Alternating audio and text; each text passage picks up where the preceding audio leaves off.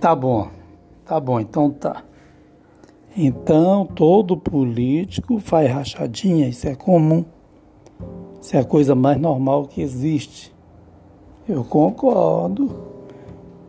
O que, o que existe dentro de política é corrupção.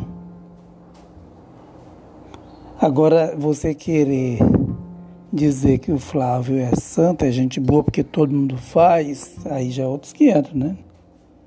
Até porque as implicações do Flávio Bolsonaro com o Queiroz vão muito além disso aí. As denúncias são gravíssimas, falam até de crime organizado. Mas corrupção é comum. Eu só estranho que ainda tem bolsonarista que diz: ah, nós não estamos tantos meses sem nenhuma denúncia de corrupção. Agora a honestidade chegou, agora a mamata acabou. Gente, isso aí é cara de pau. Isso é ser cara de pau porque a gente sabe. A corrupção é coisa da política, é da cultura.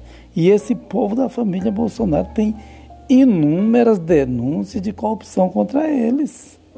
Tem coisas escancaradas.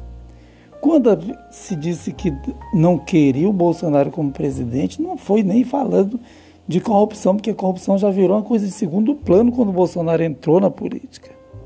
Se dizia ele não, por ele se dizer favorável à tortura, por ele se declarar homofóbico, por ele se declarar racista. E está aí a resposta.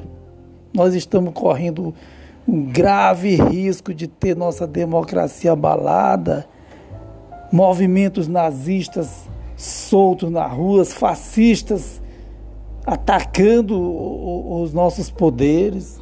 Então a diferença está aí.